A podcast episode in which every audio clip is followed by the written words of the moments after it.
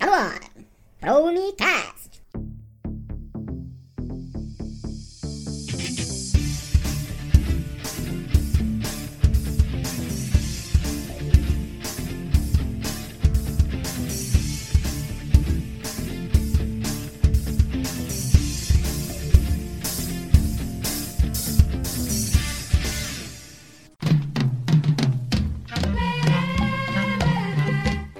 Salve, salve pessoal! Esse é o Promicast, o podcast que trata de assuntos diversos de maneira divertida. O assunto de hoje é o Dia do Trabalho. Mas antes, meu nome é Rafael Lima e eu só quero evitar a fadiga. Fala galera! Aqui quem fala é o Enos Oliveira. Gostaria de deixar o meu protesto em nome de todos os profissionais de TI. Galera, profissional de TI não sabe tudo de TI. Então não venham pra nós com tablet, impressora, monitor, fazer web service, fazer site, e-commerce e tudo mais. Protestei. Olá pessoal, sou Karine Medeiros e deixo para reflexão uma frase do nosso querido seu Madruga: Não existe trabalho ruim, ruim é ter que trabalhar. Será mesmo? Bom, meu nome é Damaris Fernandes e na verdade eu queria fazer uma pergunta pra vocês. Eu queria saber se tem uma terceira opção além de céu e inferno. Por quê? Porque, cara, a gente vai ter que trabalhar no céu também. Olá galera, meu nome é Douglas Piccolo e o que eu tenho para falar sobre o Dia Internacional do Trabalho é que faltam quatro anos para que eu me aposente. Isso é maravilhoso. Cuidado com a reforma!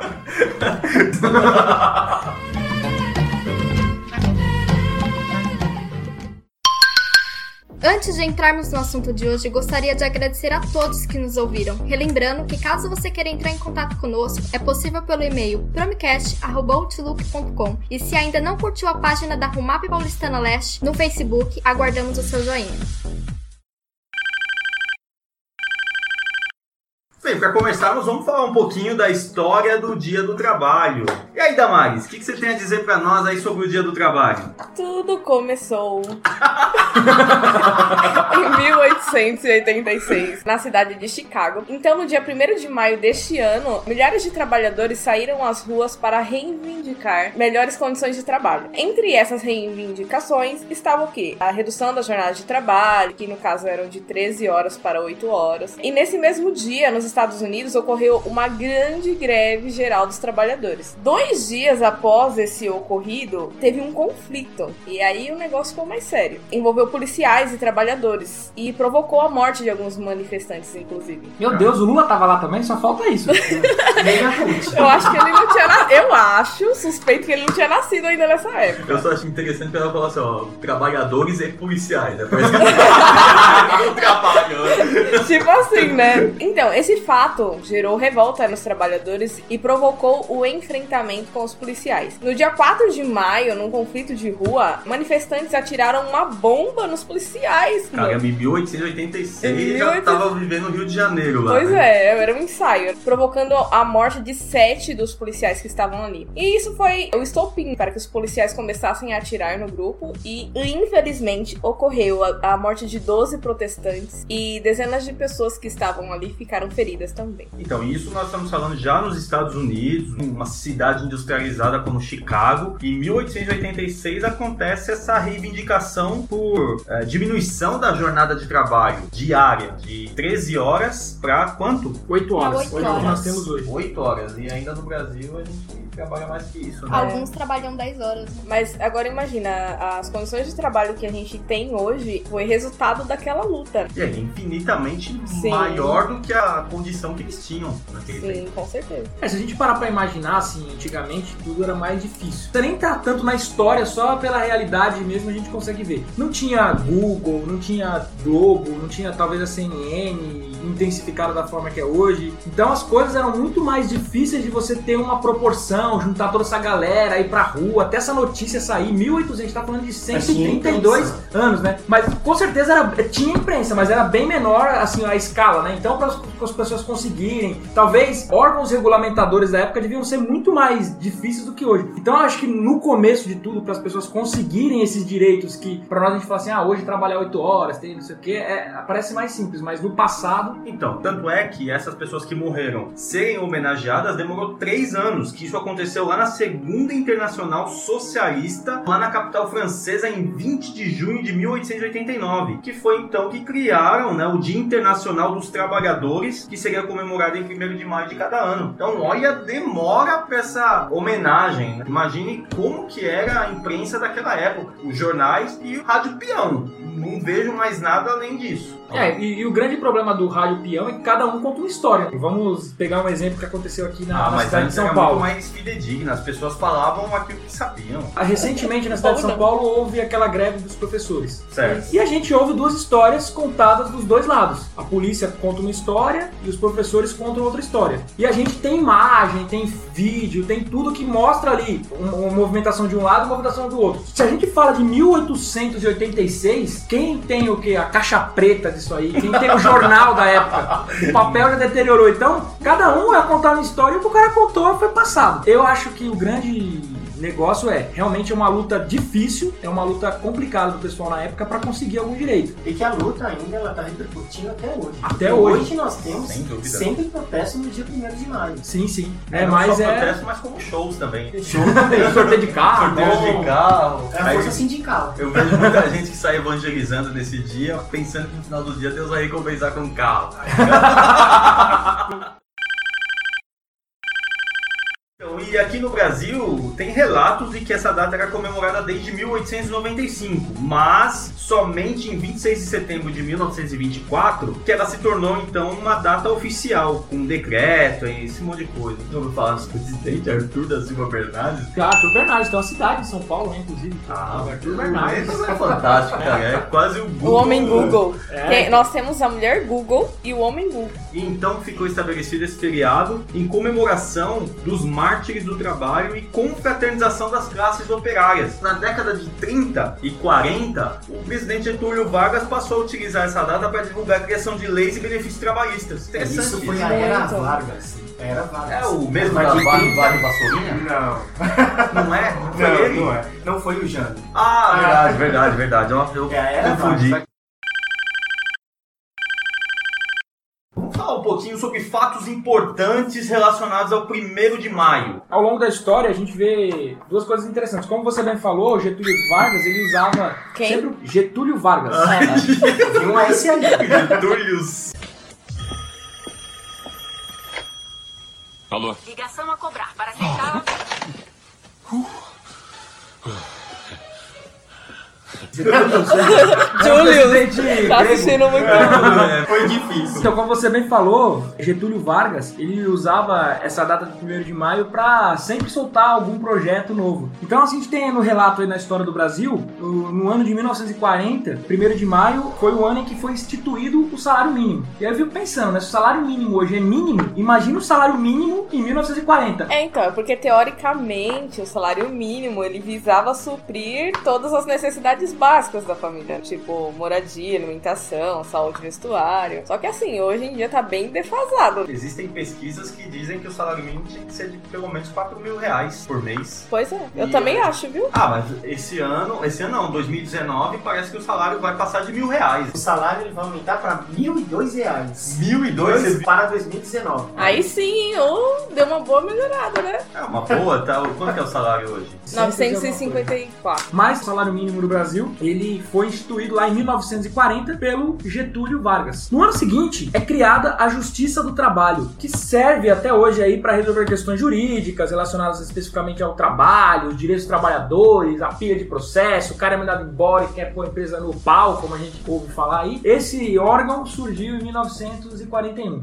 Não, e no dia 1 de maio também, infelizmente, tem até um, um feito muito triste. Em 1994, o Brasil perde o Ayrton Senna, que foi um grande automobilista brasileiro, conquistou vários títulos, um dos maiores do Ah, mundo. eu me lembro até hoje. Eu, eu assisti aquela corrida, eu lembro que pra mim já foi uma decepção, porque lá em casa todo mundo brigava comigo. Porque eu era o único que gostava de assistir Fórmula 1. E eles não, não aguentavam aquele barulho. E eu adorava aquilo, né? Desde criança. E aí eu lembro que era curva, Tamborello, Imola. Pô, eu- sabe a, a revolta que me dá é que foi um fim de semana em que houve a morte do piloto austríaco Roland Ratzenberg e o acidente que deixou o piloto brasileiro Rubens Barrichello seriamente ferido. E na mesma corrida nós vimos aí o nosso tricampeão mundial Ayrton Senna em um grave acidente. Eu gosto nem de falar sobre isso. Mas esse ano você vai conseguir matar a saudade dele. Vai lançar em 1 de maio, coincidência, o filme Ayrton Senna, o musical, que vai trazer aí a retrospectiva dos melhores momentos da vida dele. É, uma coisa que eu não me canso é de assistir coisas sobre Ayrton Senna. cara. Ele é um ícone no mundo inteiro. Morreu trabalhando, diferente de muita gente que morre aí fazendo Quer qualquer morrer coisa. né? Quer morrer encostado numa pedra. É, o cara morreu super novo.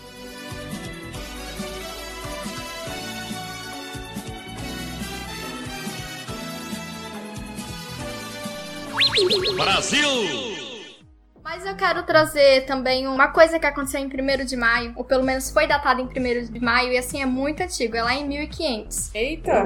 Quem lembra? Nossa, eu Douglas. tava lá. Nossa, Douglas. ora, meu, ora. A pergunta não foi direcionada e nem intencional. Mas lá em 1500. O cara tem barba branca. A idade. Faltam quatro anos para que eu me aposente. Olha o bullying, olha o bullying.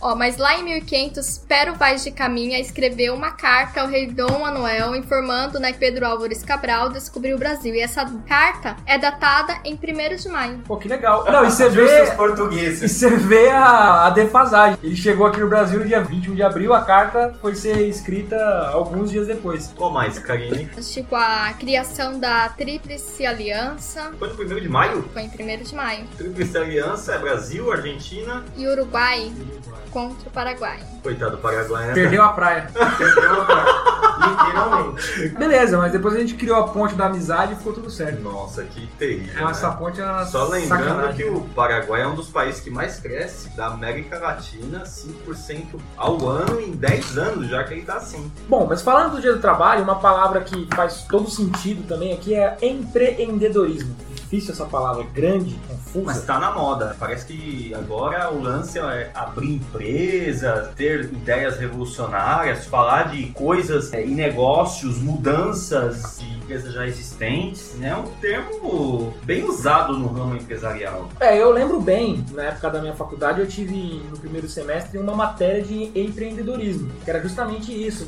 O professor queria colocar você para pensar e você fazia um projeto, alguma coisa. E é muito interessante. Por exemplo, essas feiras de tecnologia, de inovação, você vê que os caras têm projeto para tudo. Por exemplo, eu vou pegar na minha área da informática. Então, a gente tem a- é aplicativos para você pedir comida, aí tem aplicativos para você Ai, pedir putz. gás. Você- Até pro Cartola, cara, você tem aplicativo. Na moda que nós estamos agora, tem a- o álbum de figurinhas de. Copa do Mundo. Tem um aplicativo pra você trocar as figurinhas repetidas. Gente, Então, tem. hoje tem empresas Deu tempo a gente pra bater resolver. figurinha. É, né? Então, assim, as E empresas de tecnologia. Roubava do parceiro, é lógico, né? Mão. Uma- Não, Então, hoje as empresas de tecnologia, elas estão querendo resolver todos os problemas da pessoa. E com isso, surgem várias startups, vários empreendedores, vários jovens, como o Rafael falou, que querem crescer na vida, que querem ter uma ideia patrocinada por um cara multimilionário e quem sabe aí ele se tornar o novo Steve Jobs. Então, mas só para entender o que que é uma startup. São pequenas empresas com custos baixos, crescimento rápido e lucros cada vez maiores. Olha, Isso eu são acho que no startups. metrô que eu pego tem uma startup. Tem um senhor que compra umas 10 caixas de chocolate, bota 10 pra trabalhar no trem. O que o Rafael falou da startup, realmente, as startups são isso, empresas que faturam bem. Como surge uma startup? O cara tem uma ideia revolucionária pra alguma coisa. Tipo Uber. Uber é uma startup, é, É, engraçado, é uma é- startup que deu certo. Queriam concorrer lá com táxi, fazer um sistema de transporte alternativo tudo mais. Pegou. Por exemplo, uma outra startup que, até no ramo de ações, as empresas é, são chamadas de unicórnio. Não sei se você já ouviu esse termo. ouvi falar. Unicórnios são empresas que têm um potencial crescimento e que os empresários, economistas, acionistas dizem que essas empresas são empresas que elas são raras. Porque o unicórnio é um animal mitológico, né? Não Uhum. existe. Mas unicórnio é, são essas empresas pequenas que vão se tornar grandes empresas empresas e que as grandes empresas procuram elas justamente para comprar. Uma empresa aí que é potencial unicórnio é o Nubank. Esse banco O hoje Nubank, né? é Então, o assim, a- ele é um- uma empresa potencial a ser um unicórnio, ou seja, uma empresa que explodirá e quem comprar ela provavelmente vai ganhar muito dinheiro. Então, todo o o startupeiro, não sei se é assim que fala, startupista, o sonho dele é criar uma startup que se torne um unicórnio. Ou seja, que uma empresa gigante olhe e fala: vou comprar, vou pagar milhões para você na sua empresa e ele resolveu a vida dele e segue o jogo. Então, empreendimento, empreendedorismo seria isso: você pegar a sua ideia e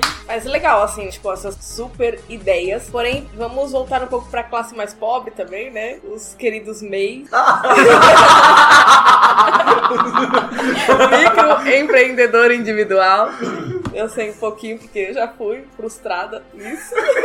Nossa, Mas enfim. uma oração aqui. Faltou o espírito empreendedor. em Faltou, exatamente. Mas assim, o governo ele dá um super incentivo para os microempreendedores. A questão de ter um CNPJ facilita, a questão de as taxas, os impostos, né, Ah, mas serem poderia ser mais, reduzidos. Sim, eu concordo. Poderia ser mais. In- Inclusive, alguma- existem as algum- feiras justamente porque falta a atenção do governo Sim, para os startups. É, As pessoas têm inúmeras ideias, Uhum. coisas que, que podem facilitar a vida, são os gadgets. gadgets. E tá parado, e logo logo uma pessoa tem a mesma ideia, lança, vira febre no mundo e o brasileiro deixa de ter essa ideia lançada. Então, concordo que poderia ter um pouco mais de suporte, mas acho que do zero, de onde saímos para onde estamos, pelo menos nesse quesito, tem um grande incentivo pela facilidade na documentação. Tem o Sebrae também, que dá um super suporte, que eles dão curso e tal. Damares, quê. é, acho que para abrir uma empresa no Brasil são 11 etapas. Não, MEI não. É super Cara, é muito simples, rápido. você faz pela pro meu pai internet. meia, a gente no dia abriu, Eu? pagamos na madrugada do dia seguinte Já tava Já tava CNPJ. Olha, eu não sei se é assim. Meu pai era contador e ele falava que abrir empresa é a Fácil. coisa mais fácil. Difícil é fechar. O difícil é você fechar. É, isso- Você enrosca Fechou a sua? Ainda vida não. inteira. É lá, ela tá com a empresa aberta ainda. O, o governo ele te dá todas essas opções, facilidades para que você abra, mas para você fechar ela, difícil. Não, então, eu acho que é muito interessante essa questão. As MEIs, assim, tem lá uma ideia, um negócio, e elas vão trabalhar ali, querem até sair da informalidade para justamente conseguir pegar uma nota, isso facilita e tudo mais. É, tem alguns casos também de MEIs que o cara teve uma ideia revolucionária numa MEI e a empresa comprou. Mas, voltando aqui à questão das startups, esse é o grande sonho. Talvez o sonho americano aí de um dia o cara se tornar um Steve Jobs, um Bill Gates da vida, um Mark Zuckerberg. É isso aí que eu poderia falar um pouquinho sobre empreendedorismo. Beleza. Falando um pouquinho sobre a mordomia do trabalho. Por que esse termo? Nós queremos entrar numa parte um pouco mais teológica. Quando a gente fala em mordomia na igreja, a gente está falando de dízimo, ofertas, ofertas evangelísticas, missionárias, Alçada. Mas existe uma mordomia no trabalho. A gente sabe que o trabalho é um instrumento principal do qual o Senhor se utiliza para sustentar todas as suas criaturas. Todos os homens, de uma certa maneira, foram capacitados para exercer alguma atividade, e não a mesma atividade. Já pensou, todo mundo vai ser Smurf, né? Trabalho, ele precisa ser diferente numa sociedade que é tão complexa, até para atender às suas necessidades. Então, é necessário que cada um execute o seu trabalho, inclusive dentro da obra de Deus. Uma coisa interessante nessa parte da mordomia do trabalho, Rafa, é na igreja principalmente, a gente percebe que a pessoa não consegue, talvez, ali, exercer na, na igreja algo relacionado à profissão dela. Então, às vezes, a gente vai ver pessoas que são formadas, sei lá, o cara é engenheiro, mas o cara se dedica, talvez, na palavra, um pregador, ou o cara é instrumentista, um guitarrista, baixista. Eu acho que isso também é muito importante pro trabalho, assim. Às vezes, você, você usar a sua vocação da sua profissão secular, se você puder, é excelente, mas também o trabalho na mordomia, assim, na igreja, quando entra nessa parte, as funções que nós fazemos ali que não estão relacionadas diretamente ao nosso ofício secular, né? É, mas se dentro da igreja nós tivéssemos profissionais atuando também de maneira específica para o crescimento dessa obra. Porque assim, hoje em dia tudo é específico. Você tem que fazer um curso, ser especialista, ser isso e aquilo. Aí o cara é formado, ele é mestre, ele é doutor, ele é isso e aquilo, aí você põe ele para ser o porteiro. Então é uma forma que eu vejo de subutilização daquela mão de obra. Então eu vejo que assim, a gente tem que ser preparado, a gente busca aí várias coisas, exposição, tempo. Mas às vezes, Rafael, as pessoas elas não querem prestar o mesmo serviço que elas têm na sua vida secular, ou na sua profissão, ou até na sua especialidade dentro da igreja. Então, se você pede para alguém que tem doutorado em pedagogia, ela não quer dar aula para criança, porque ela já está cansada das crianças que ela já dá aula de segunda a sexta. Então na igreja a gente encontra muita dificuldade. Se você encontrar um médico na igreja que ele possa atuar no ambulatório, ele vai falar que não. Ele não quer ser médico no ambulatório dentro da igreja. Ele quer um papel de destaque, ele vai querer ser pregador, ele vai querer ser pastor, ele vai querer isso, mas ele não quer. Então é assim, eu acho que você tem que amar muito aquilo que você faz para que você possa também utilizar aquilo que você possui, a sua vocação dentro da igreja. Você falou em vocação e me remeteu a um texto bíblico. É uma breve leitura e depois eu complemento. Fica na carta de Paulo aos Colossenses, capítulo 3, versículo 23. O que vocês fizerem, façam de todo o coração como se estivessem servindo o Senhor, não as pessoas. Quando a gente fala em, em trabalho secular e tal, às vezes parece que fica meio fora de contexto isso. E na realidade não, né? Tudo que a gente vai fazer é pra glória do Senhor. Então, seja fora, seja dentro da igreja, seja utilizando aquilo que eu fui capacitada para fazer, o meu dom, a minha vocação, é em qualquer ambiente que você estiver, tem que ser feito como se fosse para o Senhor. Então, mas Deus, na sua infinita sabedoria, ele dá a cada um de nós aptidões naturais, os quais se encaixam melhor em determinadas profissões, e ele usa essas aptidões para chamar ou vocacionar cada profissional para a sua área de trabalho. Então, quando uma pessoa, por qualquer motivo, não faz uso dessa capacitação dada pelo Senhor, todo o seu trabalho não passa de uma agitação vazia e sem sentido. Deve ser muito triste você ter a preparação, mas não ter a disposição. E, querendo ou não, nós estamos falando de mordomia. O que, que é mordomia? Vem de mordomo. É uma pessoa que tem que aprender a administrar o seu trabalho. Se você não for um bom administrador do seu trabalho, vira uma bagunça. Precisa ter o preparo. Ah, já entrei, então eu estou bem preparado. Mas não tem disposição para trabalhar, é a historinha lá da formiga, né? Vai ter o quê? Com a formiga ou preguiçoso. O cara não tem vontade de trabalhar. E a questão do tempo também. Tem nego que quer trabalhar em tudo. É, mas aí eu já não acho a questão de ser preguiçoso, Rafael. Eu acho que é a questão de, às vezes, a pessoa ela está saturada do trabalho que ela tem. É, é legal o que a Damaris falou, é fantástico isso, porque eu sempre penso dessa forma mesmo. A gente usa o termo aqui trabalho secular, mas só pra gente distinguir,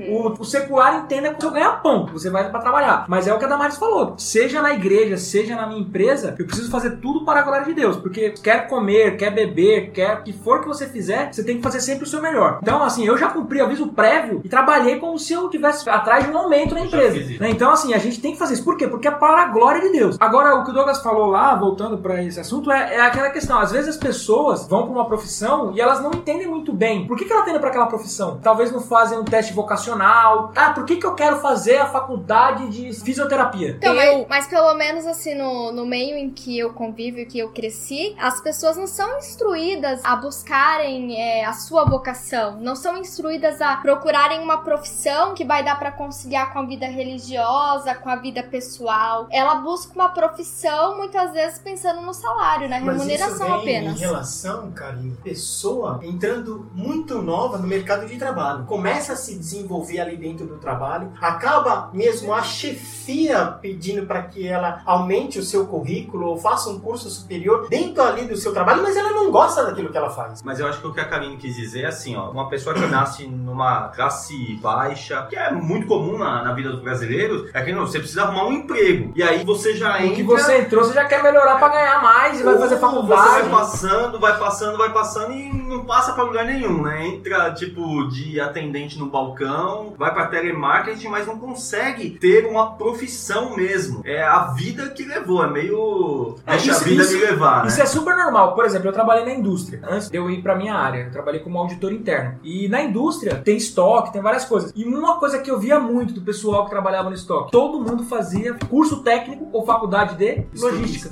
Logística. Fazia logística. É estoquista, por quê? Porque o cara tentava, justamente, é o que a Karine falou, às vezes o cara não tem ali um- coisa bem definida, aí ele fala, ah, vou fazer isso aqui porque eu vou conseguir uma oportunidade aqui dentro e vou pra, pra minha parte, né, pra minha área. Mas eu acho que isso é importante, principalmente pra um jovem que tem a, a possibilidade de estar com o pai, com a mãe ali, Esperar um pouco. esperar né? um pouco e saber o que, que eu gosto de fazer. Uhum. Eu vou dar um exemplo muito engraçado, muito engraçado pra vocês. Mas aí a galera de tecnologia vai ouvir e vai rir com certeza. Na época da faculdade, a gente tinha várias matérias na minha área. Então eu tinha direito, tinha estatística, tinha português, tudo mais. E a gente fazia essas matérias matérias porque currículo, precisa fazer, precisa estudar, inglês instrumental, português, você fazia. Só que era chato. Eu vim fazer faculdade de informática, tô aqui fazendo direito, você tem que aprender sobre lei, mas você aprende. Só que tinha as matérias direcionadas. Então tinha, por exemplo, programação para banco de dados. Qual que deve ser o sentimento de um aluno de TI durante uma aula de programação para banco de dados? A maior felicidade do mundo. Tinha um cara que ele reclamava: "Eu odeio esse negócio de ficar programando, de não sei o quê". A gente falava: "Cara, você tá no curso errado. Se na aula que todo mundo adora, os 50 caras que estão lá com a cara tipo de fala que a gente gosta, é isso aí que a gente quer. Podia ser só isso aqui. Você tá detestando, você tá na área errada. Né? Então, assim, é como se o cara fizesse enfermagem e não gostasse de tirar sangue, sei lá. Não pode ver sangue. Não posso ver sangue. Você tá bem resolvido, por exemplo, na questão profissional, que às vezes a sua profissão é uma profissão que talvez não vai ter uma remuneração tão alta. Você tá resolvido. Eu adoro fazer isso aqui, mas eu sei que eu não vou ganhar tanto salário. Será que eu vou conseguir conviver até o final da minha vida ganhando um salário baixo? Mas tá resolvido com isso e principalmente você gostar do que você faz, Pra você poder ajudar na igreja, seja onde for ali, não ser um fardo pra você a sua profissão. Eu acho que essa questão vocacional é bem importante, porque eu, por exemplo, eu lutei durante muitos anos com aquilo que é a minha vocação. Eu curso educação física, pretendo fazer pedagogia ainda, mas com seis anos de idade, quando me perguntaram o que você quer ser quando crescer, o crescer não aconteceu muito, né? Mas o querer ser, eu falei, professora. E aí, quando eu fui tendo o discernimento, né, de algumas coisas e observando como os alunos tratavam os professores e fiquei sabendo da remuneração que não era tão alta. E por mais que aquilo era latente no meu coração, eu falei, não, não é isso que eu quero pra mim. E hoje, depois de 20 anos, cá estou eu cursando o terceiro semestre de educação física, porque eu posterguei isso. Foi a minha vocação, porém as condições que a profissão me oferece não é o que eu quero pra mim. Tem uma frase que eu gosto muito, fala assim, é, trabalhe fazendo aquilo que você gosta e você nunca terá que trabalhar. E eu acho que é basicamente isso. Não adianta você ficar fugindo, ah, não, porque eu quero ser engenheira. Eu não tenho vocação nenhuma pra engenharia. Eu quero ser uma grande administradora, administrar uma grande empresa. Eu detesto escritório, então não dá. É, isso é importantíssimo. Mas assim, eu penso justamente como você e eu falo pra todo mundo. Eu amo a minha profissão. Eu chego de manhã e eu não vejo a hora e eu vou embora. Às vezes eu falo, caramba, eu tenho que ir embora. Tá tão, tão legal fazendo esse negócio aqui, aí vai ter que ir embora. E eu tenho que ir embora porque se eu não for embora, o fretado me deixa longe pra Dedéu. Agora, assim, se Deus capacita a pessoa, não estamos falando de mordomia, mas se Deus capacita, o que, que está acontecendo? Que os jovens agora, ou as pessoas não estão pedindo orientação nem para Deus, ah, vou fazer o teste vocacional ou nem isso e tal, e se frustra no seu trabalho. O jovem, ele tá procurando, Rafael, ter uma vida mais glamurosa. Então ele quer estudar, ele quer... Espero que não seja isso. Mas na moral, ele quer, Ostentação. É essa Ele- palavra que eu tava tentando é, ele lembrar. quer ganhar bem, ele quer trabalhar pouco, ele quer fazer uma riqueza rápido e quer viver tranquilamente. Então é isso que o jovem procura. Quando olha para o mercado de trabalho, quais são as profissões que vão me remunerar em pouco tempo? Rapidamente eu vou ter um Rapidamente. salário de 10 mil reais. 10 Porque a mil gente reais. ouve, por exemplo, ouço muitas pessoas falando: ah, não, vou fazer faculdade de informática, começar ganhando 10 mil reais. Vou até falar perto do, do microfone. Não se engane, pessoal. Ninguém começa ganhando salário alto, seja qual for a área. O que o Douglas falou, às vezes as pessoas procuram uma profissão, a pessoa começa a faculdade, para, começa outra, para, começa outra, para, começa outra, para, começa outra, para, e o cara vai com 30 anos de idade e ele já passou por humanas, exatas, Biológicas. biológicas, por exemplo, começa a faculdade de informática. Cara, você vai ter lá muita matemática, muita coisa. Não é chegar aqui no celular e pum, pum, fazer um joguinho lindo. Não, você tem a dificuldade. Direito, você vai ter todas as dificuldades de direito, é complicado. Medicina, o Rafael sabe o nome de todas as células lá, o conoides, foloides, topoloides, topoloides. pra você guardar esse nome e saber que o negócio do linfoma, do ciatocônico lá. Eu tô falando da minha cabeça, tá, pessoal? Eu não sou da área. Mas ele sabe todos esses oides, esses goromas lá. Chega.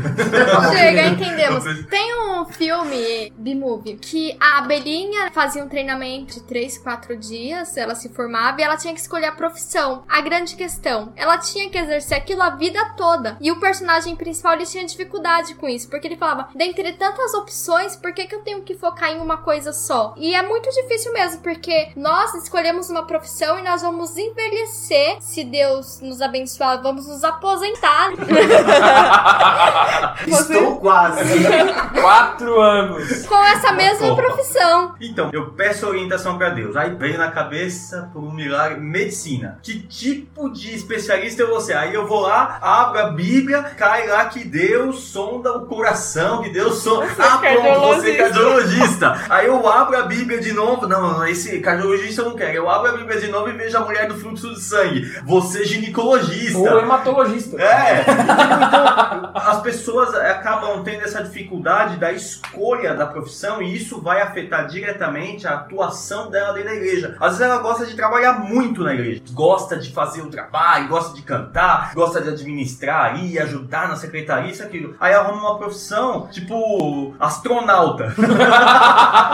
Pior, né? As escolhas estão sendo cada dia mais difíceis para esses jovens que estão vindo no mercado querendo justamente o que o Douglas falou: dinheiro rápido e ostentação. E às vezes isso não está no acordo com aquilo que Deus quer para minha vida. Ou seja, que seu trabalho ele possa ser utilizado para a obra de Deus, para a casa de Deus. É uma questão de servir a sociedade. Isso a gente não pode tirar isso da nossa cabeça. Servir a comunidade e é o que foi lido, foi falado aqui inúmeras vezes. Agora, mas o que que é vocação, Google? É uma palavra que vem do latim e significa chamado. E se a gente parar pra pensar, ó, vocação vai lembrar invocar. Invocar é chamar. Vocação é chamado. Tem aí até essa lembrança das palavras. Mas vocação é talento. É E vocação. vocação ele vem natural. Vem do latim vocare, que significa chamar. É a etimologia da palavra. É o pra que, que eu fui chamado? Que é justamente é isso. Deus, quando ele cria cada um de nós, cada um de nós tem um dom natural. Então você já nasceu com uma vocação, com um chamado pra alguma profissão. Que seja. E eu acho importante a gente lembrar e até destacar, né, a- as profissões que não são tão valorizadas. Por exemplo, a faxineira, o gari. Por que não? Eles Aqui também não Brasil, são né? vocacionados pra isso. Primeiro que, em alguma época da nossa vida, de forma direta ou indireta, a gente já precisou de um serviço de uma faxineira, por exemplo. Ah, todo mundo. Né? E é precisa hoje. Do gari também, quem recolheria o lixo? Quando a gente fala em vocação, né, em chamado, em dom, abrange tudo, né? Eu acho, Eu acho muito parte. interessante isso que você falou, porque certa vez, não me recordo quando, eu vi uma reportagem feita com uma auxiliar de limpeza da NASA, quando perguntaram pra ela o que, que ela estava fazendo, ela estava lá limpando uma mesa, ela falou assim: Estou trabalhando para levar o homem ao espaço. Ela não mentiu em nada. Se ela não estivesse lá fazendo o trabalho dela, limpando a mesa, limpando o teclado de alguém que quer fazer alguma coisa, o rádio, qualquer coisa, o homem não teria ido ao espaço. Então, aquela faxineira, no trabalho dela, ela contribuiu para que o homem fosse ao espaço. Se a gente pegar com o corpo de Cristo, né, nós somos o corpo. Então, numa empresa, é o corpo da empresa, né? O, tanto que vem de corporativismo. Então, a- é o que você falou, todas as profissões têm que ser valorizadas. Obviamente que, infelizmente, algumas têm uma remuneração um pouco menor, e inclusive até conversava isso com meu pai, que algumas profissões, por exemplo, no Brasil, os brasileiros acabam querendo menos, e aí a gente vê alguns vizinhos nossos de outros países vindo para preencher o quadro dessas vagas. Assim como nós brasileiros, não temos nenhum problema de ir para os Estados Unidos ou ir para o Japão para trabalhar lá no McDonald's, trabalhar como motorista de caminhão, porque para nós ali é um país melhor que o nosso, A vai ter uma remuneração vai ser ser melhor e acaba tendo essa questão. Mas é importante mesmo valorizar todas as profissões, né? Então, aí nós estamos entrando na questão da vocação profissional, que é formada então por esse conjunto de aptidões naturais e também interesses específicos do indivíduo que o direciona à escolha de uma profissão. Então, existe o teste vocacional. Será que é possível o jovem hoje colocar na cabeça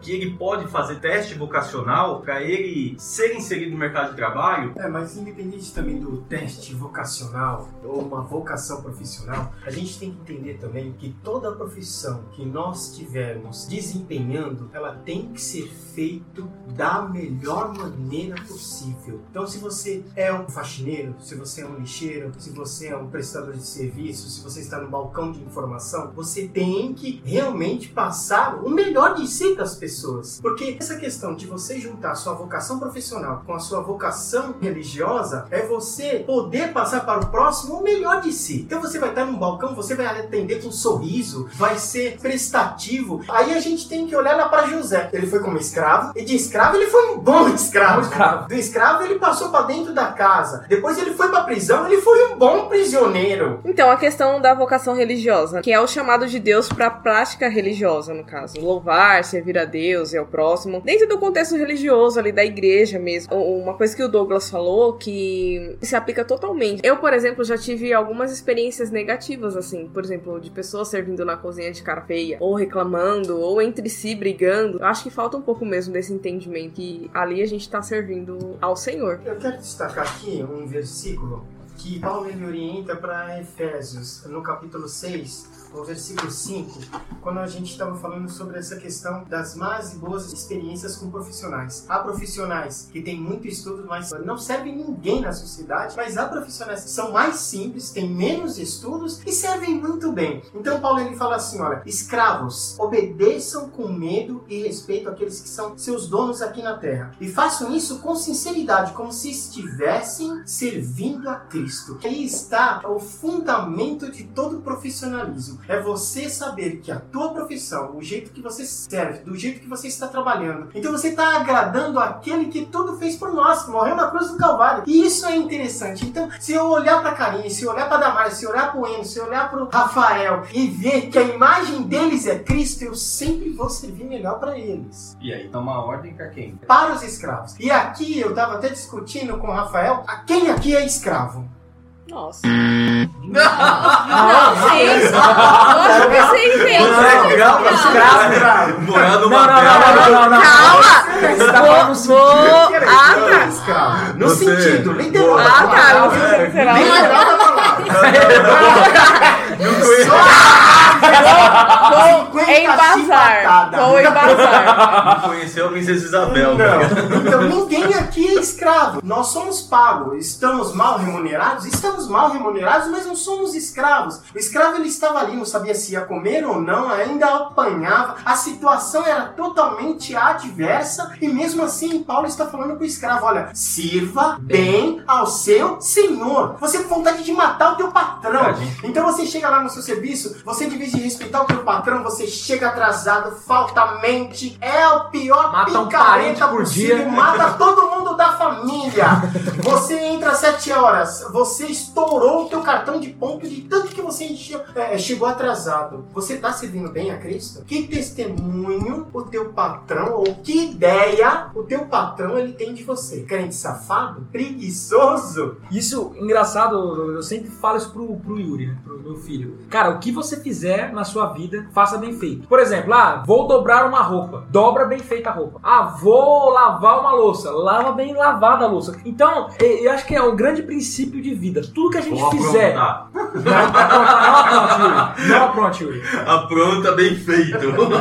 Assim, eu acho que é um grande princípio de vida para nós termos. E eu acho muito interessante essa passagem, é uma passagem que come meu coração mesmo. Quer comais, quer bebais, façais tudo para a glória de Deus. Então, o que você tiver que fazer, faça bem feito. Não faça relaxadamente. Falando um pouquinho do trabalho. Muitas pessoas acham que o trabalho é fruto do pecado. E aí, o que vocês acham disso? Eu acho que não. Cara, pelo amor de Deus, trabalhar 12 horas, que nem às vezes um enfermeiro trabalha, ou vira, faz 24, entre outras coisas. É, mas aí entra a questão do que o- nós falamos no começo. Você tem que entender a profissão para ver se você vai realmente gostar daquilo. Eu não trabalharia à noite, porque quem me conhece sabe que quando dá a hora de dormir eu apago. Mas a gente tem essa ideia realmente, Rafael, que o trabalho é um castigo de Deus para nós devido ao pecado inicial lá. o- Não. Mas muita gente tem essa visão, né? Se você parar pra pensar, as pessoas têm essa visão, né? De ah, bendito Adão, né? Que comeu o fruto. Isaías 64:4 Porque desde a antiguidade não se ouviu, nem com os ouvidos se percebeu, nem com os olhos se viu, um Deus além de ti que opera a favor daquele que por ele espera. Então Deus ele sempre trabalhou. É, mas ele não se cansa e não se fadiga, né?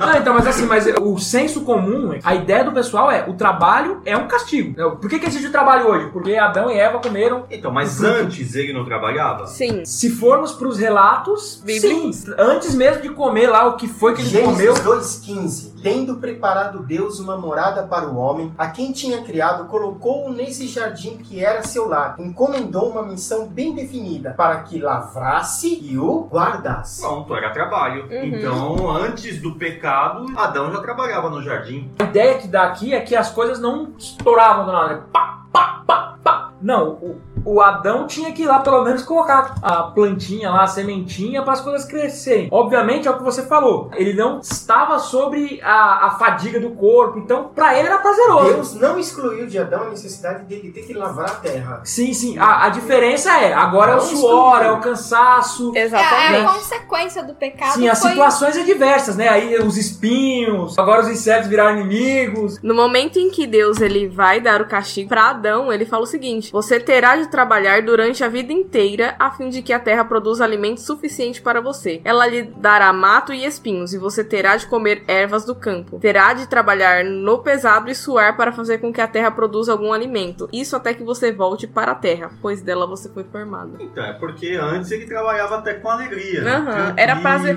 A ideia que eu tenho é que o trabalho era uma coisa prazerosa. É, né? também Deus estava era o melhor salário que ele tinha, tava sossegado.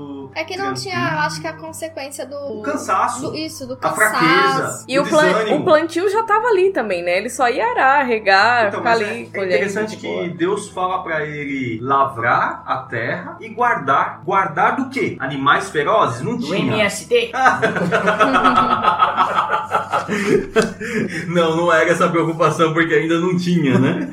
Esse problema na terra. Mas assim, guardar parece até um pouco. Excesso de cuidado, porque só tava Adão e Eva e os bichos e não havia ali a inimizade entre os animais. Então. Mas era necessário guardar. Por quê? quem? Porque nós sabemos que quando Deus cria Adão e Eva, é, antes deles já existia Satanás, que foi lançado do céu. Ah, então tinha um perigo que rondava o jardim. Exatamente. Então esse perigo existia, a presença do mal. Adão e Eva, assim, eles não tinham pecado ainda. Eles tinham a pureza, porém a presença do pecado existia. E eles tinham que se guardar ali, tomar cuidado, vigiar dessa questão do pecado. Então é- era essa a necessidade. O verbo guardar no hebraico seria chamar.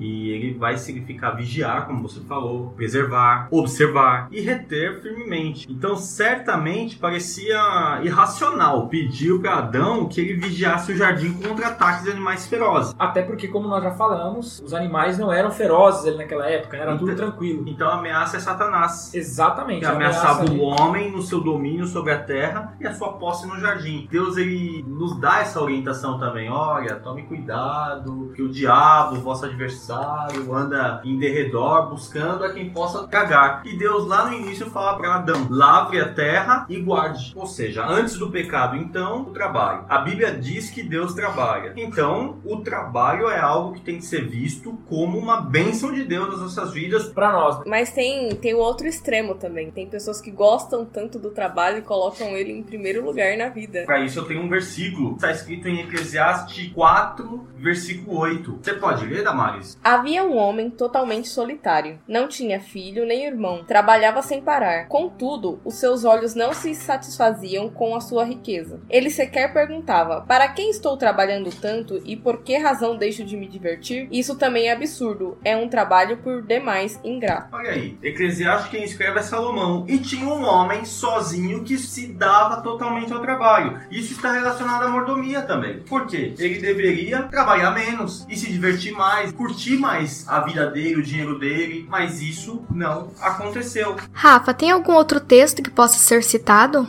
Ó, tem aquele conhecido demais lá da formiguinha, que diz: Observe a formiga, preguiçoso, reflita nos caminhos dela e seja sábio. Ela não tem chefe, nem supervisor, nem governante, e ainda assim armazena suas provisões no verão e na época da colheita junta o seu alimento. Até quando você vai ficar deitado, preguiçoso? Olha, sinceramente, eu acho que Deus, ele abomina o preguiçoso, ele detesta o preguiçoso. Porque em Provérbios ele cita várias partes sobre aquele que não... Não quer trabalhar. Sobre o relaxado. Sobre o preguiçoso.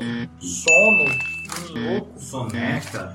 Isso. Provérbios 20 e 13, ele cita assim: Não ame o sono, senão você acabará ficando pobre. Fique desperto e terá alimento de sobra. Então, Deus ele está falando que aquele que trabalha, ele tem as suas condições de sustentar. Aquele que não trabalha, realmente, ele vai passar um monte de dificuldade. O preguiçoso, ele torna difícil tanto a sua vida como a vida da sua família e até ele se torna um empecilho daqueles que estão em volta. Porque você trabalhar com alguém que é preguiçoso é terrível. Sim, é horrível, é- realmente é complicado. Às vezes tem muitas pessoas que reclamam da vida, mas o problema é que a própria pessoa é preguiçosa, não tem coragem de trabalhar. Ah, é muito longe. Ah, o trabalho é não sei o quê. Quando na verdade falta disposição para a pessoa ir em frente lá e tocar adiante o trabalho. Deus nos criou para o trabalho. Se Adão e Eva eles estivessem até hoje lá no jardim do Éden, não tivessem comido fruto proibido e estariam comendo do fruto da árvore da vida, eles não eram imortais. Mas por comer o fruto teriam uma vida a cada dia prolongada, eles estariam trabalhando. Deus criou eles, criou a gente para o trabalho. Lógico, como nós enfatizamos aqui, não seria um trabalho pesado. E aí eu pergunto: se Deus nos criou inicialmente para o trabalho e nós aguardamos Jesus voltar, e quando ele voltar, nós sabemos que passaremos mil anos no céu com ele, esses mil anos nós vamos ficar em uma redinha balançando lá, contando quantas balançadas vão dar. Eu achava que era, viu? Eu fiquei muito triste. Eu sou... que eu ia ter que trabalhar no céu, gente. Boa. No céu, velho, por favor. Mas Pelo calma, menos gente. no céu. A gente vai ter que trabalhar, porque assim, uma coisa que é interessante quando a gente vê na Bíblia é o que não vai ter no céu. Por exemplo, não haverá o mar. No céu não haverá o choro. No céu não haverá a dor. No céu não haverá o quê? Tristeza. que mais que não haverá no céu? Desemprego. Ô, Glória. Não, no céu. TCC. Não, no, PT! no céu não haverá noite, não haverá maldição, Pra virar morte. não haverá morte. Mas no céu haverá trabalho? Acho que vai, pelo que a gente viu aqui, pra tristeza da Damais. Gente, deixa eu... Eu já vou até fazer meu curso aqui de, de direito, pra quando chegar no céu já chegar afiado. Estudar o Vadmecum. Se, se vai ter trabalho ou não, uma coisa eu tenho certeza. Se tiver trabalho, Nós vamos trabalhar com prazer, MacBook. alegria, felicidade. Eu fiz até a brincadeira no início, né? Mas só justificando que realmente, de fato, é uma brincadeira. Porque é lógico que eu quero ir pro céu, não vejo a hora. Olha, É. Damares, mas tem muito irmão aí que, sinceramente, acho que pode até escolher o inferno, viu? Só por causa do trabalho, de tão preguiçoso que tá. Vocês estão falando em trabalho, eu não tô entendendo o que trabalho nós vamos fazer lá. Então, como eu falei, eu tava até pensando em dar uma lida aí no, no Vadmecum, a galera do, do direito aí, fazer uma OAB, E peraí, é. mais. Ah, fala. Porque nós teremos um trabalho em Apocalipse 20, no versículo 4, diz o seguinte: E vi tronos, e assentaram-se sobre eles, e foi-lhes dado o poder de julgar, e vi as almas daqueles que foram degolados pelo testemunho de Jesus e pela palavra de Deus, e que não adoraram a besta, nem a sua imagem, e não receberam o sinal em suas testas, nem em suas mãos, e viveram e reinaram com Cristo durante mil anos. Então, nós iremos julgar as nações. Ou seja, galera, aqueles que forem para o céu, que ficarão mil anos lá, são mil anos de trabalho. Obviamente, Deus não vai escravizar a gente, né? Então a gente vai ter um momento de descanso. Provavelmente vai ser um trabalho legal também de fazer. Não vai ser algo É, terrível. julgar, né? Tem um monte de gente que gosta de julgar aqui na Terra. vai julgar lá no céu. Mas nós vamos fazer esse trabalho aí de julgar as nações. Lógico, uma das coisas que eu quero fazer no milênio é sentar e começar a perguntar um monte de coisa pra Deus. Mas vai ter trabalho pra gente fazer lá, tá? Então vamos julgar as nações e quando a gente voltar, depois de mil anos, vai ter lá, Satanás vai tentar um levante, tadinho, vai tomar um couro e a gente vai fazer o julgamento final lá junto com Cristo. Não, não, eu quero mais texto, cara. Que isso? Eu vi um versículo aqui que está em Mateus 19, 28, que Jesus disse: Em verdade vos digo que vós que me seguistes, quando na regeneração o Filho do Homem se assentar no trono da sua glória, também vós assentareis sobre doze tronos, para julgar as doze tribos de Israel. Ou seja, a igreja de Cristo vai julgar as tribos de Israel. Outro texto aí dizendo que a gente vai ter trabalho lá. É julgamento, vai ser. Autos su- do processo. é, não vai ser supremo, né? Vai ser primeira ou segunda instância. Cara, lá é a, é a última instância, cara. Que depois não tem recurso, não.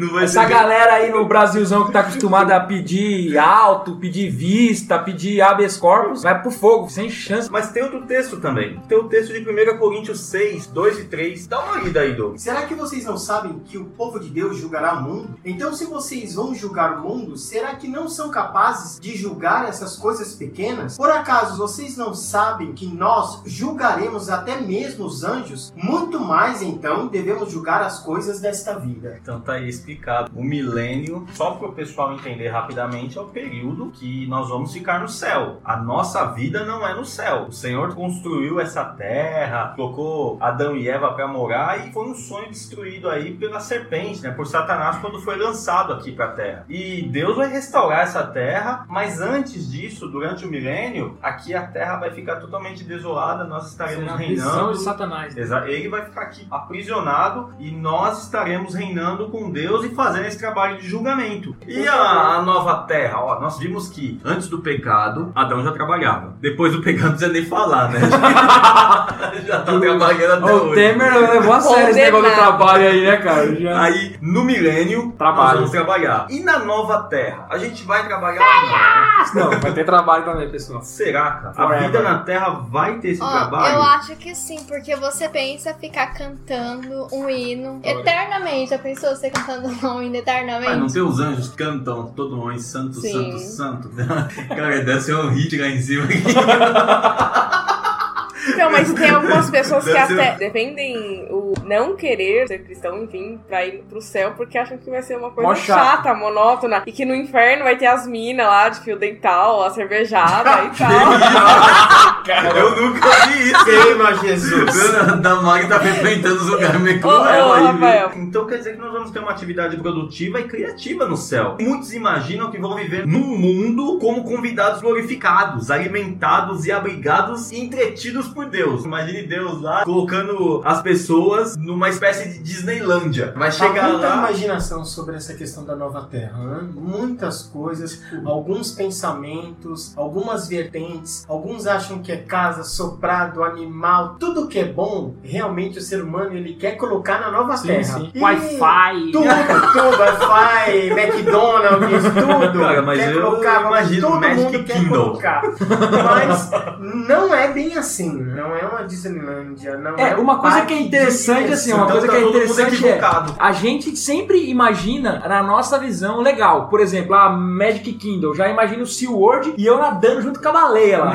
né? A baleia me joga pro alto, não vai me morder, vai me matar. Mas o que está preparado pra nós, a gente nem imagina. Então, a que a Karine falou, nossa, a Nutella é muito bom. Mas deve ser um negócio um bilhão de vezes melhor que o Nutella. O que é interessante é o que o Rafa falou. A gente tem uma ideia do céu, Deus ali correndo. Então, às vezes, as pessoas têm essa ideia que Deus vai ficar, não, não, está tudo certo, sua casa lá com os palácios de ouro, você já pisou nas ruas de cristais, você já não sei o quê. Então, as pessoas têm essa ideia que Deus vai servir a gente ali, né? Afinal de contas, estou no céu. Só que não, galera, não O é texto essa a ideia. diz- o texto bíblico diz que nós serviremos ao Senhor. Sim, mas que às vezes as pessoas imaginam isso, né? Deus lá, não, aqui é a sua mansão, aqui é a sua Ferrari, aqui os animais, você pode ver aqui o leão, pode passar a mão no leão, e o leão tá brincando agora com o carneiro. Não, não era essa a ideia. Inclusive, tem Isaías 65, 21 e 22 que diz o seguinte: Eles edificarão casas e nelas habitarão, plantarão vinhas e comerão seu fruto. Não edificarão para que outros habitem, não plantarão para que outros comam. Esse versículo dá uma ideia assim: nós vamos trabalhar, porém, o que eu fizer vai ser para o meu usufruto, assim, eu não vou ser explorado. Porque hoje, você vai lá na Indonésia, na fábrica da Nike, o cara que fabrica um Nike, ele não tem condição de comprar um Nike. Você vai na China, o cara que fabrica um iPhone, ele não tem condição de comprar o iPhone. A ideia é que fala assim: olha, eu vou construir uma casa, eu vou morar nessa casa,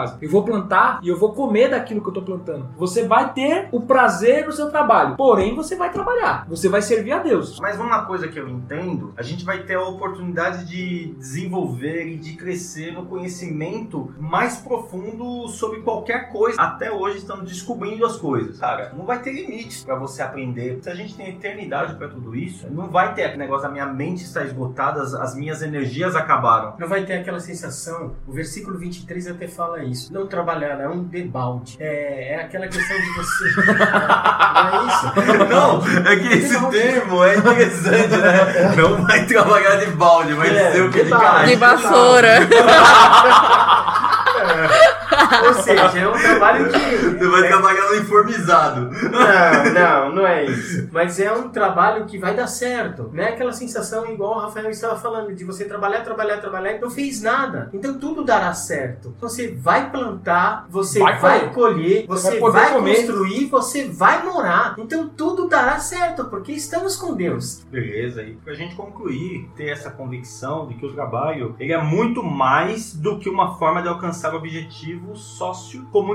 O trabalho é um sinal da graça comum de Deus, segundo o qual ele age para sustentar todos os seres humanos, suprindo todas as suas necessidades básicas. É por isso que o trabalho é algo digno e ele deve ser encarado com seriedade e dedicação. Também não é apenas lícito, mas necessário que o trabalhador se prepare para melhor exercer suas funções, seja por meio do treinamento específico ou de um estudo acadêmico. O trabalhador tem que fazer isso e o trabalho ele tem uma conotação espiritual espiritual. né? Nós devemos tratar com seriedade e oração a escolha da nossa profissão. E nós ainda queremos estar na igreja, queremos cultuar, queremos servir a Deus. A gente precisa fazer uma boa escolha. Porque de repente você gosta tanto de estar na igreja e a sua escolha vai te limitar. Eu percebo também que às vezes a escolha é feita e, e a pessoa se cansa tanto que ela não tem disposição para ir para a igreja e acaba até se afastando. Então a gente tem que abrir os olhos para uma boa profissão, não só pensar em remuneração, mas é muito melhor você trabalhar feliz. Te satisfaça, né? É. Te complete, que você tem, você sinta que você está conseguindo tua missão aqui O chamado de. Deus. O chamado de Deus. Você fala, cara, de realmente eu sou útil, consegui fazer um bom trabalho. Pensando em Deus. É, e quando você se tornar um chefe, não se deixar levar pela ganância ao ponto de contratar profissionais e não remunerar eles bem e atrasar o salário deles. Olha, se você é patrão e isso está acontecendo, ou se um dia você se tornar patrão, saiba que a justiça de Deus poderá vir a você a qualquer momento. Ela pode até não vir, mas Deus vai ter você como alvo no dia do juízo, porque o trabalhador ele é digno do seu salário.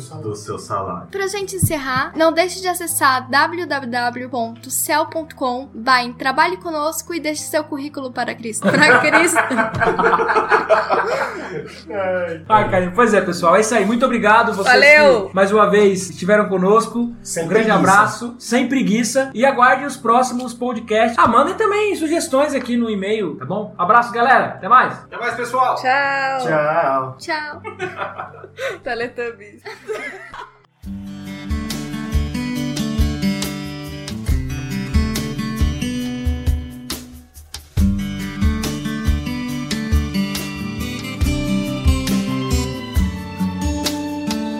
sejas meu universo. Não quero dar-te só um pouco do meu tempo. Não quero dar-te um dia apenas da semana. Que sejas meu universo. Não quero dar-te as palavras como gotas. Quero que saia um dilúvio de bênçãos da minha boca. Que sejas meu universo. Que sejas tudo o que sinto e o que penso. Que de manhã seja o primeiro pensamento e a luz em minha janela. Que sejas meu universo enchas cada um dos meus pensamentos. Que a tua presença e o teu poder seja o alimento. Jesus, este é o meu desejo. Que sejas meu universo. Não quero dar-te só uma parte dos meus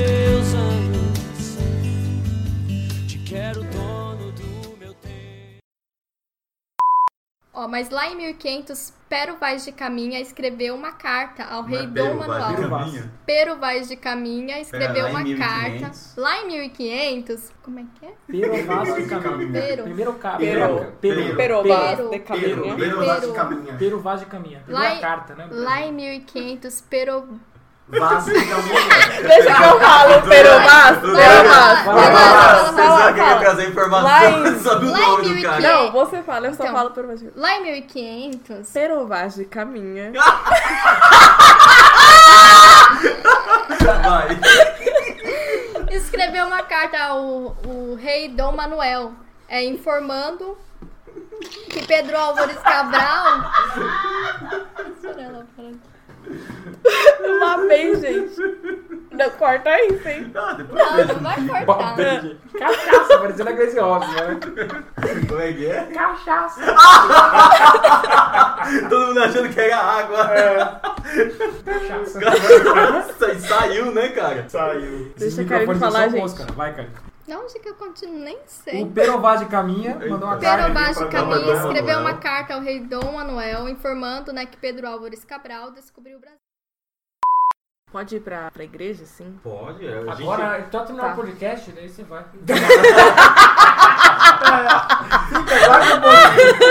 O Rafa falou que eu posso.